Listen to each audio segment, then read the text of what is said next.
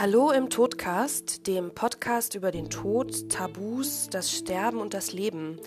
Ich bin Alexandra, ich bin Trauerbegleiterin aus Berlin und ich liebe es, über Dinge zu reden, die tabu sind und über die wir normalerweise nicht so gerne reden. Viel Spaß beim Zuhören.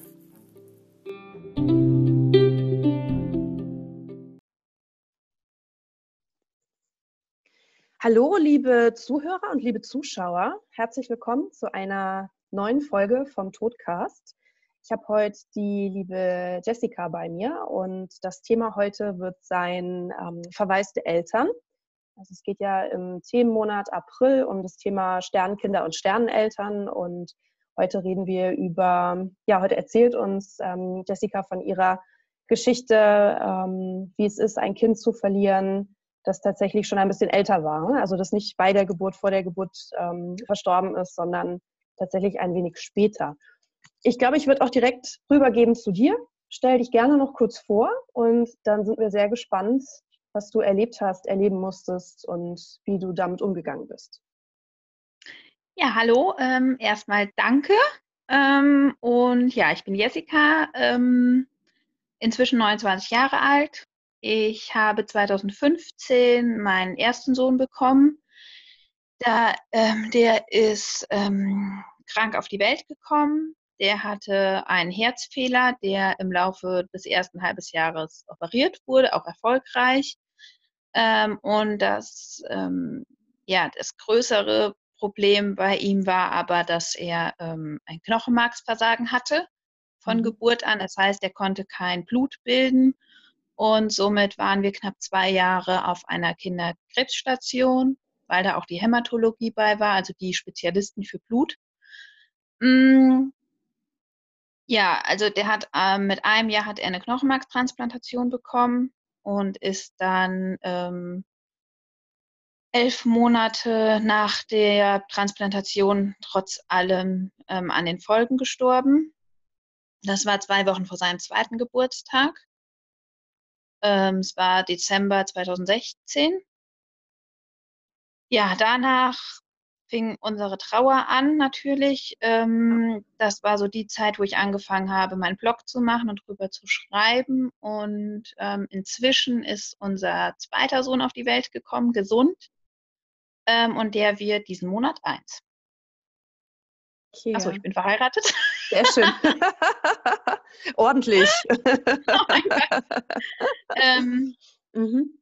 Ja. Ja, Wahnsinn, ne? Immer also... noch mit dem gleichen Mann und wir sind immer noch. Schön. Ist ja leider auch nicht immer selbstverständlich nach so einer Geschichte, aber. Ja, ähm, das stimmt, absolut, ja. ja, ja. Vielleicht ähm, hast du ja dazu auch noch was zu sagen später, ne? So Thema, wie geht man als Pärchen auch mit der Trauer um? Mhm. Ähm, das haben wir auch schon mal angesprochen in, in einer anderen Folge, weil ich mir vorstellen ja. kann, dass das für viele also es ist eine Zerreißprobe, aber dass es für viele eben auch nicht irgendwie tragbar ist. Ne? Und ähm, mhm. dass eher auch Väter vielleicht anders trauern als Mütter. Ne? Dass das ja, ja, auch ein Unterschied sein kann, ja. Aber krass, also zwei Jahre auf der Krebsstation hast du gesagt. Oder im Krankenhaus. Ja. Ähm, genau. Also es, ja, ja. nach Geburt war er direkt drei Monate ähm, bei uns in der Stadt in einer Kinderklinik. Mhm. Ähm, aber das, da wir halt eine Fachrichtung brauchten und das eben die Kinderkrebsstation bzw. Onkologie und Hämatologie war, ähm, sind wir dann eine Stunde weg, Stunde Fahrzeit von uns in der Uniklinik gewesen. Und ja, da war er ungefähr ein halbes Jahr alt, oder nee, fünf Monate, wo wir das erste Mal da waren. Und von da aus war dann die ganze weitere Behandlung. Also wir waren, sind viel gependelt zu der Zeit und waren mal drei Tage, mal drei Wochen, mal sechs Wochen am Stück im Krankenhaus. Wahnsinn. Und war das ähm, bekannt schon vor der Geburt oder kam das erst nach der Geburt heraus, also dass er die Probleme hat oder? Alles erst nach Geburt. Also er war in der Schw also die Schwangerschaft verlief mehr oder weniger komplikationsfrei. Ich habe halt eine Gerinnungsstörung und muss mhm. mich mit Heparin spritzen und hatte halt schon mehr Kontrollen. ähm, den Herzfehler hätte man sehen müssen eigentlich. Okay. Ähm, ich war bei einer Feindiagnostik, der ist nicht aufgefallen. Weiß ich jetzt im Nachgang auch nicht genau wieso. Mhm. Ähm, aber die Bluterkrankung, ähm, das ist alles erst nach Geburt gewesen und ähm, das war auch ein ziemlicher Schock. Also Ich ja. bin halt in einem Krankenhaus, habe ich entbunden, wo ähm, keine Kinderklinik direkt angeschlossen ist, sondern er wurde dann direkt ein paar Stunden nach Geburt ähm, in ein anderes Krankenhaus gefahren. Er musste schon mit Kaiserschnitt geholt werden, weil die Herztöne nicht mehr mitgemacht haben. Er ist ein bisschen früher auf die Welt gekommen. War halt auch zu klein für die Zeit. Also er war nur 2300 Gramm und in der mhm. 37. Woche hätte eigentlich ja mehr sein müssen. Und ähm, haben uns aber, ich habe halt wir waren noch so schön naiv, also einfach ans Gute geglaubt. Ja gut, dann ist es halt ein kleines Baby. Ja. Ähm, aber darauf folgten dann die ersten drei Monate nur komplett Kinderklinik und wir durften erst nach drei Monaten nach Hause. Ja. Zwischendurch mal eine Woche, aber ja. Wahnsinn. Wie war das für euch oder wie seid ihr damit umgegangen? Direkt so, also eigentlich, ne, man denkt so Geburt und glücklich, alles prima und dann kommt so ein, ja, so ein Schock, ne? Ja, es war auch, man war auch in so einer Schockstarre die ganze Zeit. Also ich habe vieles überhaupt nicht wahrgenommen. Mhm. Ähm, das Ärgerliche ist ja auch einfach, dass man sich zu so einer Zeit dann halt auch noch mit Ärzten rumschlagen muss. Ähm, und dass da viel Diskussionen auch waren und ähm, er hätte vielleicht auch früher in eine Fachklinik gemusst.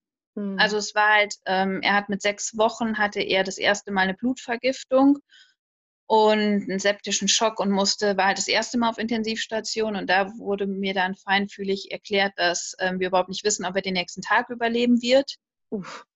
Hm. Ähm, das war halt so mit nach sechs Wochen schon und da habe ich gedacht, er ist doch gerade erst auf die Welt gekommen und ich weiß ja. zwar, dass er irgendwie krank ist, aber man weiß halt bis heute nicht die Grunderkrankung von ihm. Man geht von einem Syndrom aus und es sind unzählig viele Gentests gelaufen, aber man weiß letztlich nicht, was er ähm, für eine Grunderkrankung hatte. Und ähm, wir haben dann, als er sechs Wochen alt war, als dann so die ersten Tests auch die Kooperation oder nee, Kooperation, also mit der anderen Fachklinik waren ja.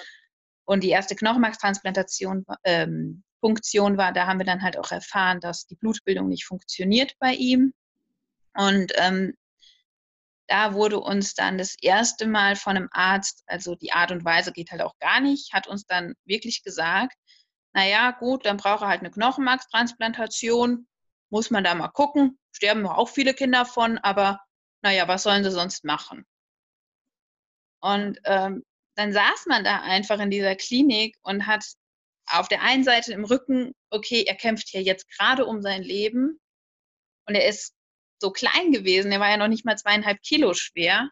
Ja. Und ähm, dann wird einem prophezeit, okay, eine Transplantation sterben sie auch von. Und ähm, ja, das ist schon ein richtiger Schock gewesen und wir wussten gar nicht damit umzugehen. Die Ärzte in der Fachklinik, in der Uniklinik haben uns sämtliche Sorgen und Ängste genommen und zwar schon deutlich gemacht, es ist schwierig, aber ähm, dass die Chancen eigentlich nach einer Transplantation sehr, sehr gut stehen. Und wir hatten auch wirklich gute Chancen und das Knochenmark hat auch funktioniert. Ähm, das Problem bei unserem Sohn war einfach nur, dass er ein Virus hat, den er nicht losbekommen, hm, okay. nicht losbekommen hat. Und ähm, ich bin froh, dass wir diese Transplantation hatten, weil die uns einfach noch zehn wunder, wunder, wunderschöne Monate mit unserem Sohn einfach geschenkt hat. Mhm.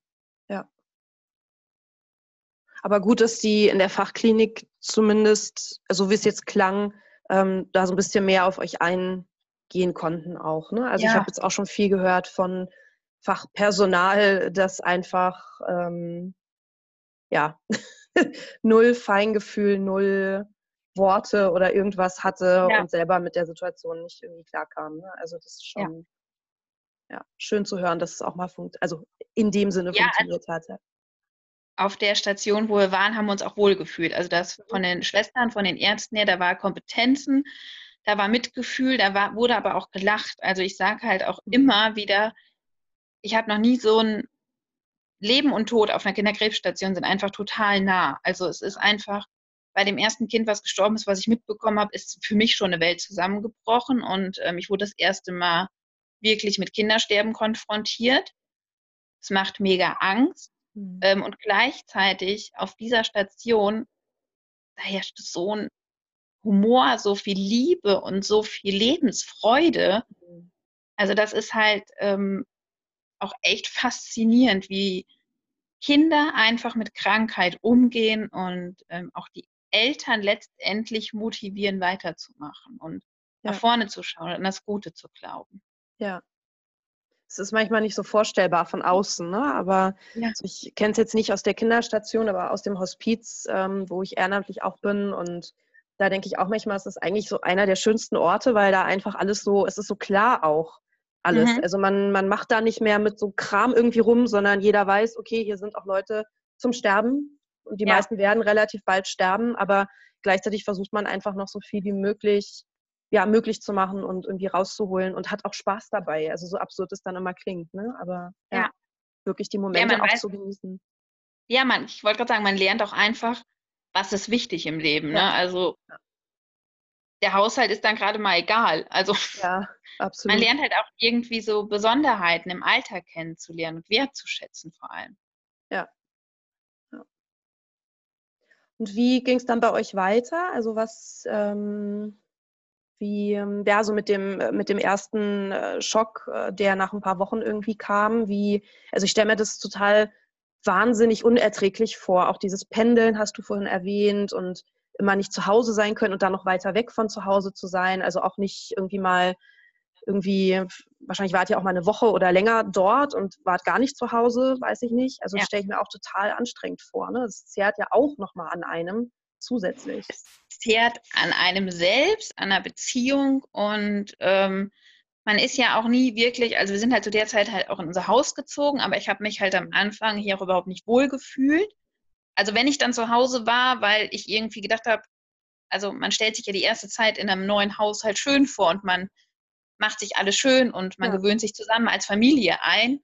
Und ähm, letztendlich hat mein Mann mit Freunden und Familie alleine den Umzug gewuppt ich bin dann irgendwann hier hingekommen und habe gedacht, okay, hier wohnen wir jetzt. Okay.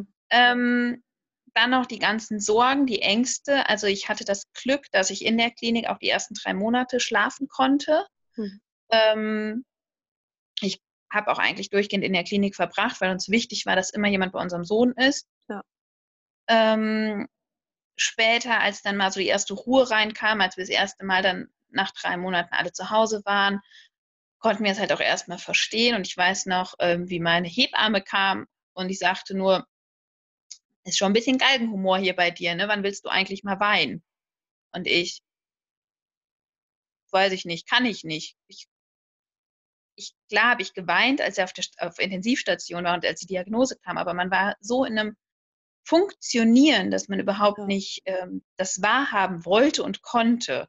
Mhm. Also ich habe ähm, also, dass der wirklich ähm, todkrank ist, das habe ich nie wirklich an mich rangelassen. Mhm. Also ich mhm. habe immer, oder wir auch, ähm, wir haben immer zugesehen, dass wir einfach nur ein schönes Leben mit ihm haben. Und ähm, ja, als er dann mit einem halben Jahr ähm, am Herzen, am offenen Herzen operiert wurde, ähm, war halt auch wieder in der Uniklinik. Da war also der erste längere Aufenthalt nochmal und auch die ersten Ängste wieder, aber ähm, die Operation ist super gut verlaufen. Wir durften recht schnell wieder nach Hause und ähm, es hat halt irgendwie auch wieder Mut gemacht. Ne? So, mhm. wow, wow, was für ein Kämpfer und du hast schon wieder was geschafft und das nächste schaffen wir jetzt auch. Wir hatten auch zum Glück schnell einen Knochenmarksspender, ähm, sodass irgendwie auch dann das sein zweites halbes Jahr, also so zwischen sechsten und zwölften Monat von ihm, ähm, auch eher darauf vorbereitet werden konnte, dass noch gewisse Untersuchungen liefen. Und da war aber so von Mitte September bis Ende November war die erste Zeit, wo wir mal am Stück zu Hause gewesen sind, ohne Krankenhausaufenthalte oder ohne stationäre. Die ambulanten Termine waren immer notwendig, weil er ähm, immer Transfusionen benötigte, Bluttransfusionen, sonst hätte der überhaupt nicht hm. klarkommen können. Ähm, und dann war für uns das Weihnachten 2015 sehr emotional. Ähm, auch immer noch emotional. Ja, ja weil es, ähm, wir haben uns halt gefreut, das erste Weihnachten mit ihm. Und gleichzeitig hatten wir halt totale Angst, dass das letzte wird. Ja. Also einerseits diese Hoffnung, okay, in drei Wochen geht's los. Du kriegst ein neues Knochenmark und das ist deine Chance aufs Leben. Und ähm, letztlich war es aber auch das einzige Weihnachten mit ihm. Mhm. Und ähm, das ist halt auch dieser, ähm, immer dieser, dieses Gefühlschaos gewesen. Ne? Also diese, ja. dieses Wechselbad zwischen Hoffnung und Wunderglauben und ähm, einfach der bitteren, bösen Realität, dass ähm, es eben halt nicht ähm, gegeben ist, dass er für immer bei uns bleibt. Ja. War das zu der Zeit schon klar auch oder, oder war euch, wurde euch das irgendwie klar oder war das mehr so, ihr habt darüber nachgedacht?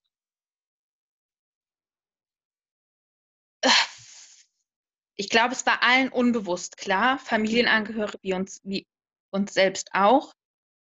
Ausgesprochen hat es nie wirklich jemand. Mhm.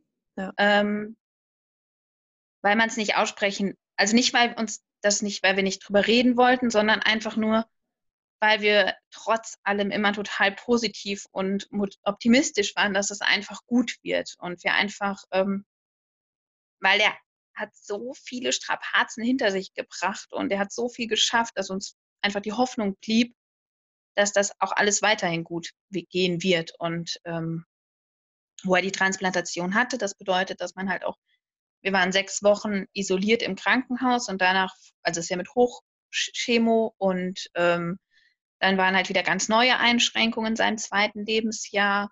Hm. Wir waren halt danach, als wir aus dem Krankenhaus waren, auch mehrere Monate mehr oder weniger zu Hause isoliert, weil man ja total aufpassen musste, dass er keine Keime abbekommt, dass er ähm, sich mit nichts ansteckt wir hatten wenig Kontakt bis gar keinen Kontakt zu anderen Kindern und mhm. alles desinfizieren. Aber zu dieser Zeit hat er sich total gut regeneriert und das Knochenmark hat super gut gearbeitet. Und da war eigentlich der Punkt, so im Mai, Juni 2016, wo keiner mehr mit, damit gerechnet hätte, dass es nicht mehr schafft. Also da war halt auch wirklich ähm, die schönste Zeit, weil es endlich mal so langsam, aber sicher auch Richtung Unbeschwertheit ging und mhm. ähm, Richtung Leben. Und er hat sprechen gelernt, er hat laufen gelernt sogar und ähm, hat sich so allem eigentlich normal entwickelt. Ne? Das ist ein ganz normales anderthalbjähriges Kind gewesen. Der hat gelacht wie kein anderer, hat unheimlich viel halt nachgeholt, was er irgendwie vorher, wo er zu schwach für war. Mhm. Und ähm, die Problematik, dass er diesen Virus in sich hat, die wussten wir. Wir haben die auch behandelt. Ähm, wir haben zu Hause dem, der hatte einen Zugang und einen venösen Zugang und wir haben ihm zu Hause Medikamente darüber gegeben. Und ja, aber dieser Virus ist halt letztendlich nie weggegangen und auch ähm, der Chefarzt, der ihn behandelt hat, der wusste auch irgendwann nicht mehr weiter. Und dann war es im Oktober 2016, wo er immer wieder mehr gehustet hat sind wir an einem Sonntag in die Kinderklinik, weil es irgendwie immer schlimmer wurde und er Fieber bekam. Mhm. Und haben wir irgendwie alle erst nur gedacht, er hätte eine Lungenentzündung. Und dann haben wir noch für uns gedacht, naja gut, hatte er ja schon. Klar ist eine Lungenentzündung schlimm, aber für uns war es jetzt nicht so dramatisch. Mhm. Und dann ging das aber leider innerhalb von zwei Tagen, dass der so abgebaut hat, dass er keine Luft mehr bekam, dann ist er dienstagsabends ähm, noch auf Intensivstation gekommen und musste sogar reanimiert werden. Und ähm, ab da war es dann so die letzten sieben Wochen von ihm, mhm. wo er nur noch im Koma lag, an einer Lungenmaschine angeschlossen war und ähm, da dann irgendwann halt ja, Mitte Dezember, danach sieben Wochen klar war, dass ähm, das halt auch keinen Sinn mehr macht, beziehungsweise ja. dass da einfach die Lunge komplett aufgegeben hat. Er hat ein Lungenversagen und ähm, transplantieren hätte man auch nichts mehr können. Und da war halt dann so der Punkt, wo man sich dann wirklich mit dem Thema Abschied beschäftigen musste. Mhm. Was man halt vorher immer nur, uns, also der Tod hat immer nur angeklopft, mhm. aber der war nie präsent. Ja. Bis dann halt ähm, zu dieser Intensivstationszeit, zu den sieben Wochen Koma. Wahnsinn, ja. Ähm, wo wir dann auch einfach an einen Punkt gekommen sind, ähm, wo wir uns als Eltern gefragt haben. Also wir sind spazieren gewesen auf dem Weg zur Klinik. Und dann haben wir uns wirklich gefragt, was äh, dürfen wir denn, was darf die Menschheit denn überhaupt noch entscheiden? Mhm. Also ist das noch richtig, dass wir den da jetzt über Wochen an dieser Maschine hängen haben? Mhm. Ähm, was hat noch Sinn? Und ähm, dann haben wir mit den Ärzten auch noch mal ganz lange gesprochen und die haben dann auch gesagt, also auch für uns, für unser Gewissen haben die auch immer gesagt, äh, wir haben nichts entschieden, dass er, also es ist eine ärztliche Anordnung quasi gewesen, dass die lebenserhaltenden Maßnahmen eingestellt werden, aber auch nur, weil nichts mehr ging. Also die haben selbst, obwohl es letztendlich allen klar war, haben die nochmal ein CT von der Lunge gemacht und die haben wirklich, bis die wirklich komplett diese Maschine abgestellt haben, wurden nochmal Untersuchungen gemacht und Versuche. Also die haben, also wirklich so viel noch versucht und gekämpft mhm. und Sachen ausprobiert. Also die wurden wirklich ähm, ja, auch kreativ mit Ideen. Ja. ja. Und ähm, aber es hat halt einfach nichts mehr funktioniert und wo die Maschine abgestellt wurde, haben sie uns halt in den Arm gelegt oder beziehungsweise er war in unseren Arm, als er gestorben ist und ähm, innerhalb von zwei Minuten ist er gestorben, was halt einfach auch verdeutlicht, dass einfach kein Leben mehr ja. in ihm drin und keine Energie mehr. Und, ja. und die Begleitung um seinen Tod herum habe ich trotz Intensivstation als angenehm empfunden. Mhm. Ähm, wir hatten wirklich tolles Personal. Von seiner Station sind noch sämtliche Leute gekommen, um sich zu verabschieden. Ähm, unsere Familienmitglieder durften jederzeit kommen. Wir durften durchgehend bei ihm bleiben. Wir durften ihn später noch waschen und anziehen und noch mit ihm kuscheln und also wurden wirklich in diesem Trauer- und Abschiedsprozess gut ja. begleitet ja. in der Klinik. Ja. Wie schön Glück im Unglück. Ja. Ja. ja. Dass das möglich also, war. Ne? Es ist ja auch noch nicht überall, sage ich mal, gang und gäbe, dass das so selbstverständlich ist, ne? dass man diese nee. Zeit so lange bekommt. Ne? Ja. Ja. Oh, Wahnsinn. Ja. Mhm spielt auch gerade echt viel auf. Ja, also ich merke es auch selber. Ich bin auch so, ja, da kann man auch nichts mehr sagen. Also das ist einfach, ja, krass. Also gerade auch diese, was du sagst, eben diese mit der, Holz, mit der, mit der Medizin heutzutage, so gut das alles ist und so schön das alles ist und man weiß halt immer nie, wie du sagst, die sind total kreativ geworden, was ja auch schön ist, ja. ne, dass da jemand kämpft und vielleicht, es gibt ja immer dann diesen einen Fall, bei dem irgendwas funktioniert und dann wird es ausgerollt auf wieder andere Fälle und es werden wieder Leben gerettet. Aber manchmal geht es auch einfach nicht mehr. Ne? Und wie du sagst, nach zwei Minuten war dann auch einfach, weil man, du hast dann auch selber gemerkt, der Körper konnte einfach gar nicht mehr. Ne? Und es ist, ähm, aber diese Entscheidung natürlich irgendwo treffen zu müssen, auch als Arzt ne? oder auch ihr als Eltern, dass ihr euch mit sowas auseinandersetzen müsst, das ist natürlich ja, Entscheidung über Leben und Tod. Also das ist, ähm, das ist ja heutzutage eben immer diese, diese Frage, ja. Und ich meine, gerade als Eltern ist man ja in der Verantwortung. Kinder können ja auch selber gar nichts dazu tun in irgendeiner Form. Es ist ja nicht wie ein Erwachsener, der sagt, ich mache jetzt eine Verfügung und das ist meine eigene Entscheidung, über die ich mir mal Gedanken gemacht habe, wenn es dann dazu kommen sollte. Also das ist schon, ja. Wie seid ihr damit umgegangen oder wie habt ihr da für euch einen Umgang mitgefunden oder?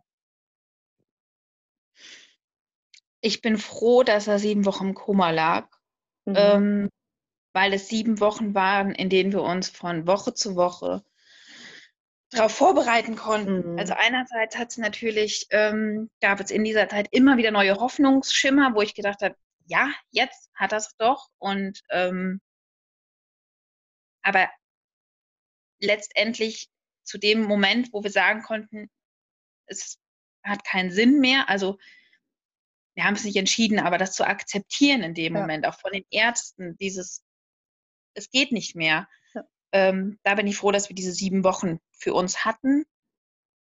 Es war am 13. Dezember, es war direkt danach Weihnachten, mhm. Silvester und ähm, am 5. Januar hatte er Geburtstag, also es waren halt auch irgendwie direkt nach dem Tod halt nur so Termine, also so mhm. Familienveranstaltungen und besondere Tage, die ähm, wir irgendwie überstanden haben. Es war irgendwie nur so ein ähm, Überstehen.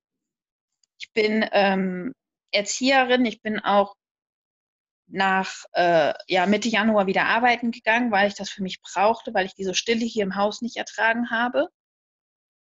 Ähm, wir haben hier zu Hause, das waren so die ersten, ähm, das waren so die ersten Entscheidungen, die wir irgendwie zu Hause getroffen haben oder Veränderungen. Die Jacke von der Garderobe nehmen, weil ich mhm. das nicht sehen konnte, dass wir immer ähm, uns unsere Jacken anziehen, aber seine nicht. Ähm, und wir haben jeden Schritt, den wir entschieden haben, was mit seinen Sachen ist, immer gemeinsam besprochen. Mhm. Wir haben halt auch relativ schnell die ganzen Spielsachen aus dem Wohnzimmer, also wir haben zwei Etagen, quasi aus der ersten Etage ähm, haben wir Spielsachen, alles weggeräumt. Dafür sind noch mal mehr Fotos und Erinnerungsstücke ähm, dazugekommen, weil ich Fotos und so besondere Sachen halt mich daran erinnert haben und ich das schön fand und das wollte ich auch haben.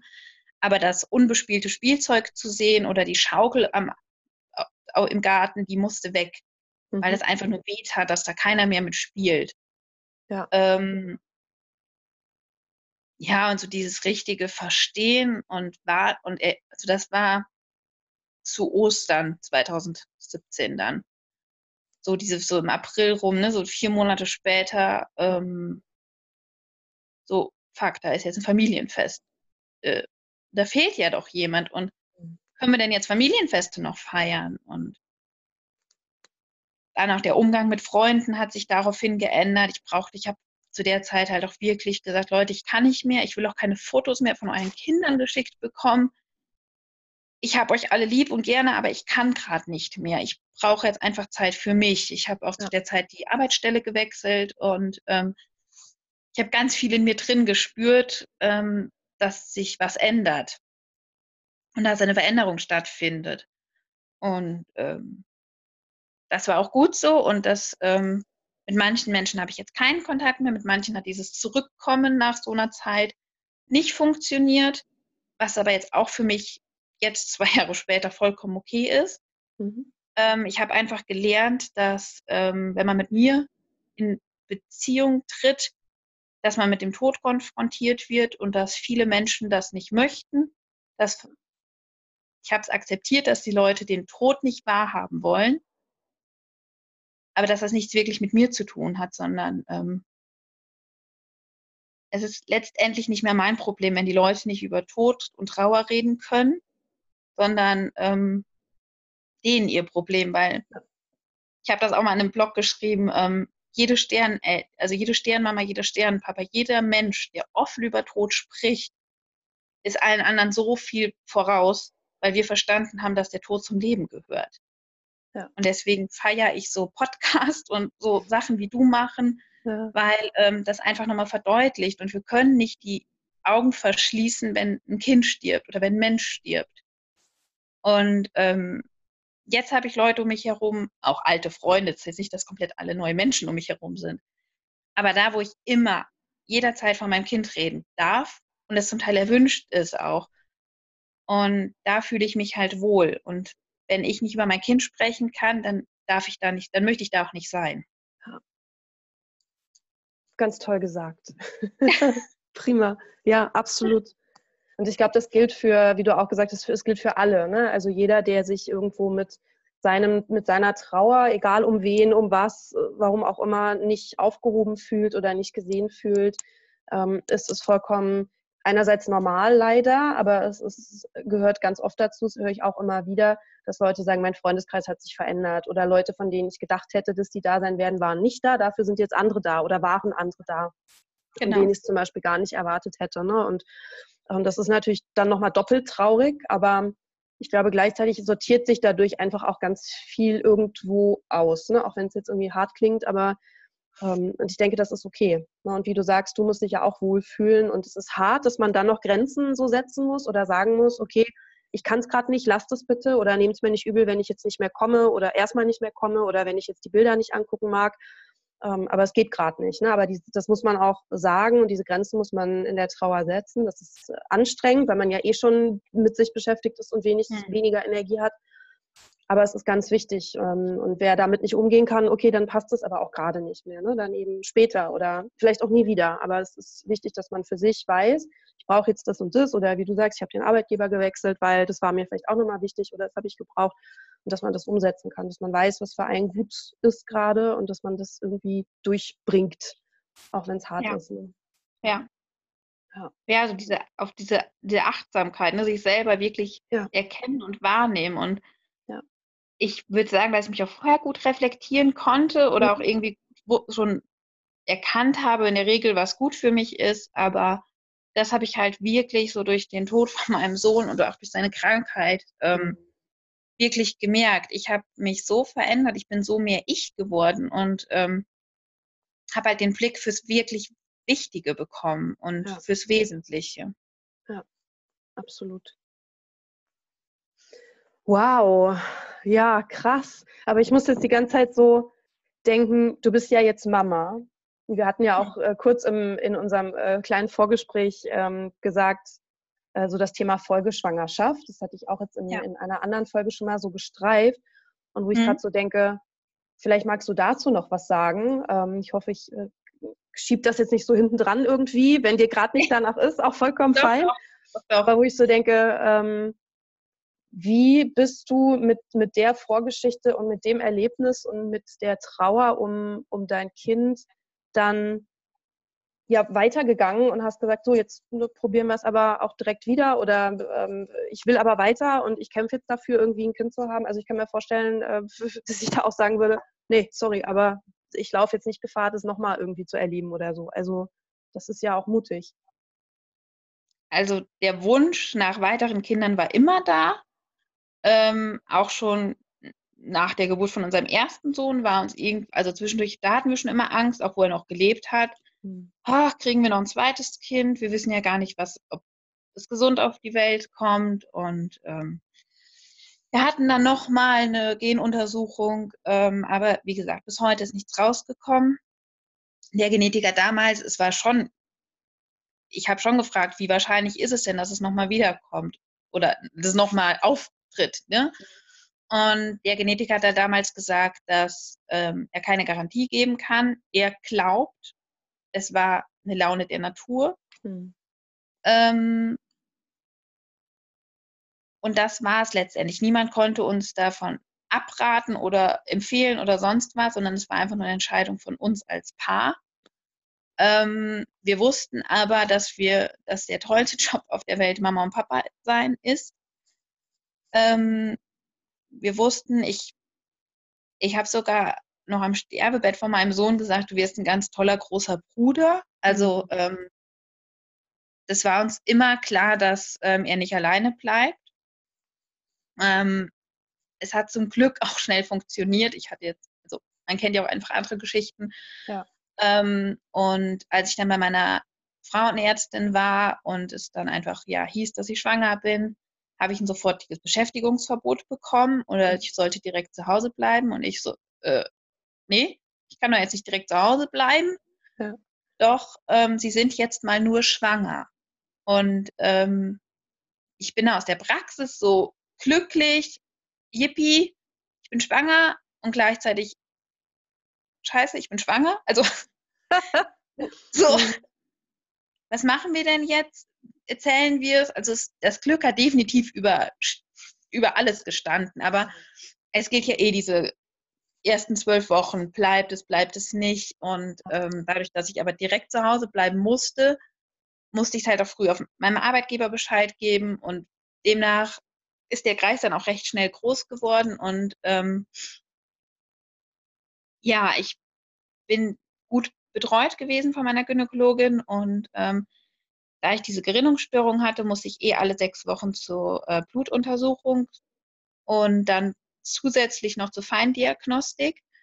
Ähm, da war ich alle sechs Wochen. Also Feindiagnostik bedeutete in unserem Fall, dass wir alle sechs Wochen ein ja, umgangssprachlich 3D-Ultraschall hatten, beziehungsweise 4D gibt es sogar inzwischen, ähm, wo ein komplettes Organscreening drin war und geguckt wurde, ob das Baby sich gut entwickelt. Und die ersten zwölf Wochen natürlich voller Ängste und in der 13. Woche waren wir dann schon beim ersten Feindiagnostiktermin und ähm, da hat der Arzt uns aber schon gesagt, ähm, so wie es aktuell aussieht, ist es ein ganz normal gesundes Baby, was komplett zeitgerecht entwickelt ist. Ähm, nach dem Herzen musste man halt später nochmal gucken, aber bis dato sah alles gut aus, ähm, was so der erste große Meilenstein der Schwangerschaft war, weil das so das erste Mal, okay, gut, es ist alles in Ordnung. Wir können jetzt auch den Kindern in der Familie Bescheid geben, weil ja, die haben halt auch den Tod mitbekommen. Ne? Der, der kleine Cousin ist gestorben und das war ja auch bei denen noch totale Sorge. Und ähm, ja, dann haben wir es eben allen dann letztendlich wirklich, dann wurde es komplett ja, bekannt gegeben und ähm, meine Neffen, die haben, sind eh so, haben einen ganz besonderen Part in meiner ganzen Trauer immer gehabt, ähm, weil die einfach gnadenlos ehrlich sind mit meinem großen Neffen, der ist inzwischen ähm, acht. Der, mit dem konnte ich immer am besten irgendwie über mein totes Kind mhm. reden. Also weil, mit, weil er einfach, ähm, ich werde nie vergessen, wie er mich gefragt hat, als ich gekommen bin, ist er immer noch tot? Und ich stand da mit Tränen in die Augen. Meine Schwester, das kannst du doch nicht fragen. Und ich so, ja, er ist immer noch tot. Und weißt du, was ich mir zu Weihnachten wünsche? Ich wünsche mir, dass er wiederkommt. Und so, oder ne, mit dem konnte ich immer super gut mhm. einfach offen reden, weil er total feinfühlig und sensibel damit ja. umgegangen ist und nicht ja. wie die Erwachsenen in dieses Schweigen, nicht drüber reden und der gehört einfach auch, Tod gehört ja immer noch dazu und ähm, ja, und in der Schwangerschaft kamen dann halt auch direkt die Fragen, was wird es denn? Wird das auch ein Junge? Nennen wir den genauso? Also das war halt für die ganz klar, wir nennen das Kind wie den ersten Jungen und ich, nein. ähm, das war so, na dann haben wir ja wieder einen, ne? Und ja. ähm, also so diese Herangehensweise aus Kindersicht auf so eine mhm. Schwangerschaft fand mhm. ich ähm, faszinierend, erschreckend und schön zugleich. Also es hat mir halt auch irgendwie ganz viel Halt gegeben und mhm. ähm, wir haben uns dann recht schnell auch für einen Namen entschieden und auch klarzustellen, hier der zweite heißt so und so und ähm, durch die Kinder und so dieses, dieses stetige Bauchwachsen wurden zum Glück immer weniger Ängste. Also und auch die super gute Betreuung, die ich dann in der zweiten Schwangerschaft hatte. Ähm, Rest Angst, Rest Risiko bestand halt die komplette Zeit, weil man nicht gucken ja. konnte, ob Blutversorgung wieder schlecht ist oder beziehungsweise ob das Knochenmark defekt ist. Ähm, was mich halt auch in der Auswahl des Krankenhauses total beeinflusst hat. Ähm, ich habe in einem Krankenhaus mein zweites Kind entbunden, wo ich theoretisch überhaupt nie hin wollte. Ich aber wusste, da ist ein ähm, PNZ, also PNZ, wie heißen sie nochmal? Direkt Neointensiv ist mit dabei. Ja. Mhm. Ähm, falls was ist, damit direkt Ärzte eine Bluttransfusion oder was weiß ich, was ich mir einfach für die Gedanken gemacht habe. Mhm. Ähm, also die Schwangerschaft, die war voller Ängste, Glück und Trauer. Also der Kleine hat, glaube ich, schon echt viel Trauer auch im Bauch schon mitbekommen. Mhm. Ähm, es war der erste Todestag. Der nächste Geburtstag von ihm stand an Weihnachten. Ne, einmal mit, okay, ohne Kind wieder mal und letztendlich aber doch mit Kind dann mhm. diesmal sogar. Also mit einem im Bauch und einem im Herzen. Und ähm, es war unheimlich auffühlend, emotional, die Schwangerschaft, intensiv. Und dadurch, dass die beide Jungs sind, ähm, mussten wir uns halt immer wieder auch mit der Frage auseinandersetzen, ähm, was darf denn der Zweite haben von seinem großen Bruder? Es war uns irgendwie klar für uns, dass ähm, Klamotten ging irgendwie gar nicht. Also so die ersten, verrückterweise die ersten Babysachen, gingen zum Teil, aber alles, was so größer war, wo man halt einfach schon so einen Charakter von einem Menschen erkannt hat, so ab einem halben Jahr, das waren so Anziehsachen, die haben wir ihm nicht angezogen. Mhm. Ähm, die Kinderzimmermöbel wiederum haben wir behalten, ähm, aber das komplette Zimmer umgestaltet, dass wir einfach was Neues haben und es ist halt ein anderes Kind, mhm. Trotzdem aber immer noch den großen Bruder mit eingebunden. Also, und so hat sich das jetzt eigentlich, ja, ist das normal bei uns geworden, dass ähm, der Kleine immer irgendwie auch was vom Großen noch mitbekommt. Also so bildlich gesehen jetzt, ne? Ja. Ähm, ja, so dieses, ja, immer dieser Zwiespalt, ne? Wie viel lassen wir denn jetzt auch an ihn ran mhm. und wie viel nicht? Also ich möchte halt auch nicht, dass ähm, unser Kleiner hier nur mit Trauer konfrontiert wird mhm. oder nur mit dem Tod. Also der gehört dazu, der gehört zu ja. unserem Leben dazu.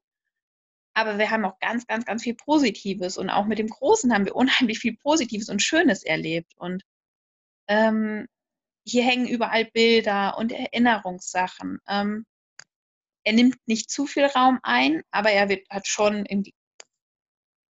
ja, es sind schon mehr Bilder vom Großen als vom Kleinen.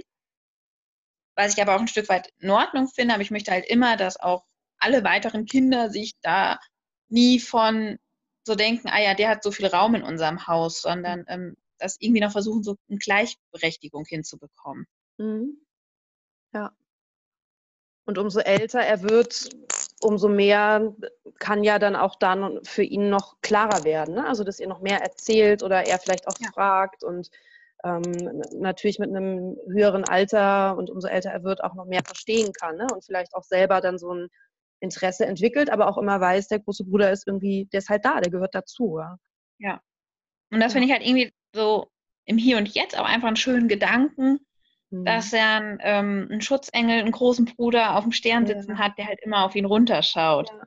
Und ja. ähm, ich habe heute noch zu ihm gesagt, ich so, mein Gott, bist du ein Glückskind. Ich habe nie diesen Begriff Glückskind verstanden, wenn jemand sagt ein Glückspilz oder so, aber der zweite, der ist ein wirklich wilder Watz. das ist ein kleiner Wirbelwind und der klettert hoch, also der ist, der ist schon hingefallen und also halt irgendwie, wo ich immer nur denke, boah, was hast du ein Glück in deinem Leben schon gehabt? Ähm, und dann denke ich mir so, naja, wer weiß, vielleicht ist es aber auch wirklich einfach, dass er einen ganz, ganz wundervollen großen Schutzengel hat und einfach sein großer Bruder ihm unheimlich viel Schutz gibt im Alltag. Ja, ja und dass er vielleicht auch all das machen kann, was der, der große Bruder nicht machen konnte oder durfte auch, ne? ja. wusste ja gar nicht in der Lage war. Ja, absolut. Er hat jetzt die Energie für zwei. Das klingt so. Ja. Alles aufholen. Ja, alle Reserven von Mama und Papa hier mal. genau. Nochmal neu unsere Grenzen testen. Ja, aber in eine andere Richtung diesmal. Ne? Ja. ja, ja. Also er fordert schon anders. Ja. Ja, das glaube ich. Das glaube ich. Aber voll das schöne, voll das schöne Bild eigentlich, ne? Also dass es jetzt, dass die zwei da jetzt so ihren, ihren Weg auch miteinander irgendwie finden können, ne? Und ähm, ja, zu zweit einfach sind. Ne? Das ist ja immer so dieses ja. Thema. Ich ähm, erinnere mich die ganze Zeit an ähm, Bekannte von mir, wo der, ähm, ja, der Mann nicht wusste, ganz lange nicht wusste, ähm, dass er eigentlich einen Bruder hatte, der auch verstorben war in jungen Jahren. Ich mhm. weiß nicht wie alt ähm, oder auch, auch als Baby, aber der immer wusste, da ist was. Und erst viel, viel später, warum auch immer, vielleicht auch durch Zufall, haben dann, so wie es halt früher auch war, ne, haben dann die Eltern mit ihm drüber gesprochen und dann war für ihn aber so vieles klar, weil er das immer irgendwie gewusst hat, dass da irgendwas so dazwischen steht. Und dann denke ich mir, wie, wie blöd, ne? Also euer Kleiner wächst jetzt damit auf zu wissen, hey, es, es gab einfach mal diesen Bruder, der ist jetzt leider nicht mehr physisch da, aber trotzdem mhm. Ist der ein Teil der Familie. Ne? Und das ist ja gerade das ja. Wichtige, zu sagen, es ist irgendwie, es ist trotzdem integriert und das ist ja auch eure Erfahrung und eure Trauer, die auch immer noch da ist. Und wenn ich mir vorstelle und auch wahrscheinlich immer ein Stück weit da sein wird, und wenn ich mir vorstelle, ich merke die ganze Zeit, meine Eltern sind irgendwie traurig oder an bestimmten Tagen, wie du sagst, so Weihnachten ist jetzt vielleicht auch sehr gemischt oder natürlich dein Geburtstag. Oder auch Todestag, ne? Und dann merke ich, dass da irgendwas abläuft, aber ich kann das überhaupt nicht verstehen und keiner erklärt mir, was jetzt irgendwie los ist. Ne? Also es ist ja für Kinder kann es ja auch sehr, sehr ja, schlimm sein einfach, ne? so außen vor ja. zu sein. Und ja, ja. daher, ja. Nee, ich denke auch, ähm, gerade so Folgewunder oder Regenbogenbabys, mhm. wie sie ja genannt werden, ähm, die spüren, also die haben ja einfach so eine Last auf ihren kleinen Schultern schon zu tragen. Und ähm, unsere Ängste als Eltern, diese Verlustängste, die ja. wir einfach haben, diese Sorge um die Kinder und gleichzeitig dieses pure Glück und Freude einfach ja. nur und dieses in Einklang bringen. Und ähm, für uns als Eltern ist die Situation schwierig, aber ich glaube auch für die Kleinen ist es einfach eine Herausforderung und mhm. dass sie auch nochmal ganz anders gestärkt ins Leben auch starten können. Ja, stimmt, nochmal viel größere Hoffnung vielleicht auch, ne? also Hoffnung darauf, dass alles gut geht, vielleicht auch Erwartungen ja. ein Stück weit. Ne? Ja, das ist alles anders, ja, absolut. Spannend. Ich glaube, wir gehen mit dem schönen Bild des großen Bruders auf dem Stern und des kleinen Wirbelwinds, der irgendwie vom Baum fällt und ganz viel Glück hat und beschützt wird und einen großen, großen Schutzengel hat, ähm, ja, schließen wir auch einfach. Also ich glaube, es passt mhm. gerade ja. sehr gut. Das ist ein schönes Bild, äh, mit dem wir rausgehen ja. können. Und ähm, ich danke dir sehr, sehr, sehr, sehr herzlich. Also es hat mich auch echt bewegt, ähm, deine Geschichte zu hören. Und ich bin immer sehr, sehr dankbar, weil ich weiß, wie, du auch gesagt hast vorhin, es wühlt auf, wenn man das erzählt, man lebt es nochmal mit. Ähm, ja. Bin da immer sehr, sehr dankbar, wenn jemand freiwillig sagt, ich mache das nochmal und ich erzähle das, weil es für mich wichtig ist, aber auch für andere vielleicht wichtig ist oder irgendeine Inspiration sein kann oder Mut machen kann. Ähm, auch wenn es bedeutet, dass es für mich aufwühlend ist ne? und ich da jetzt nochmal durchgehe. Und ähm, ja, also ich habe echt auch, ich habe mitgelitten. Ich habe es wirklich gemerkt und ähm, echt Respekt und freue mich sehr, dass es jetzt für euch erstmal alles so fein gerade ist und dass du dieses schöne Bild auch hast für dich. Ne? Also dass du auch für dich diesen Weg damit gefunden hast. Das ist ja auch erstmal, also muss man ja auch erstmal irgendwie hinkriegen. Ne? Das ist ja Wahnsinn. Und wenn du mich heute vor zwei Jahren gefragt hättest, hätte ich niemals gedacht, dass es mal wieder, hm. dass ich irgendwann mit meinem Leben mal wieder sagen kann, es geht mir gut oder es geht ja. uns gut und ich bin glücklich. Ja. Und da bin ich halt auch echt dankbar ja. für, dass wir die Chance haben, das Elternsein nochmal auf eine andere Art und Weise zu durchleben und einfach für, ja, dass wir es einfach nochmal anders auch den Blick wieder wechseln konnten und wirklich ja. auch das Leben so schlimm es schon mal ist und so schrecklich, dass immer, immer auch irgendwie wieder was Gutes mit einem, ja. einem was Gutes bringt. Absolut, ja. Ganz lieben Dank dir. Danke, dass du uns verwaisten Eltern ein Gehör geschenkt ja, und ich finde es auch ganz toll, dass da, dass ihr alle ähm, Sterneneltern, verwaiste Eltern, dass ihr alle so, hey, ich will es jetzt erzählen und das muss jetzt raus und wir wollen eine Stimme geben. Da ist auch irgendwie sehr viel, ich nenne es mal Leidenschaft irgendwie dahinter. So blöd es vielleicht klingt, aber es ist auch wirklich euch wichtig, ne? Und das finde ich gerade, ja. also ich finde es ich find's super zu sagen, ja. Mehr Tabus brechen. Bitte? Mehr Tabus brechen. Ja, also absolut. Leben. Absolut. Ja, und es gibt so viele. Es gibt so viele. Ja man denkt dann immer, ach naja, es sind nicht so viele, aber es ist echt sehr wichtig. Ganz lieben Dank dir. Ich wünsche dir noch einen ganz schönen Nachmittag. Danke. Und lieben Dank an alle da draußen fürs Zuhören. Bis bald. Tschüss. Tschüss.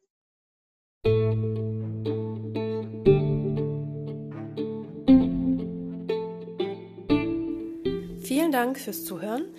Ich bin Alexandra aus Berlin, Trauerbegleiterin und Coach bei Krisen und Verlust.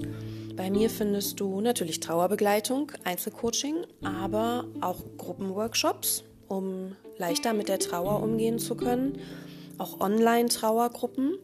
Und wenn du auch eine Geschichte zu erzählen hast und Gast in meinem Podcast sein möchtest, dann melde dich. Du findest meine Kontaktdaten unter www.leid- und-freud.de.